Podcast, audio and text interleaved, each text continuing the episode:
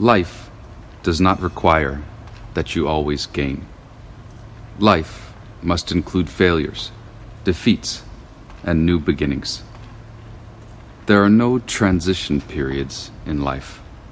Every day is the truest part of it. That is our life.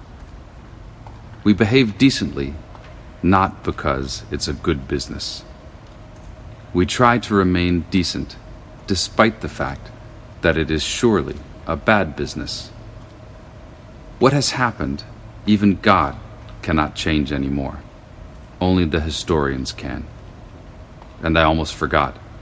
Try to observe the Ten Commandments. Nothing better has been invented so far.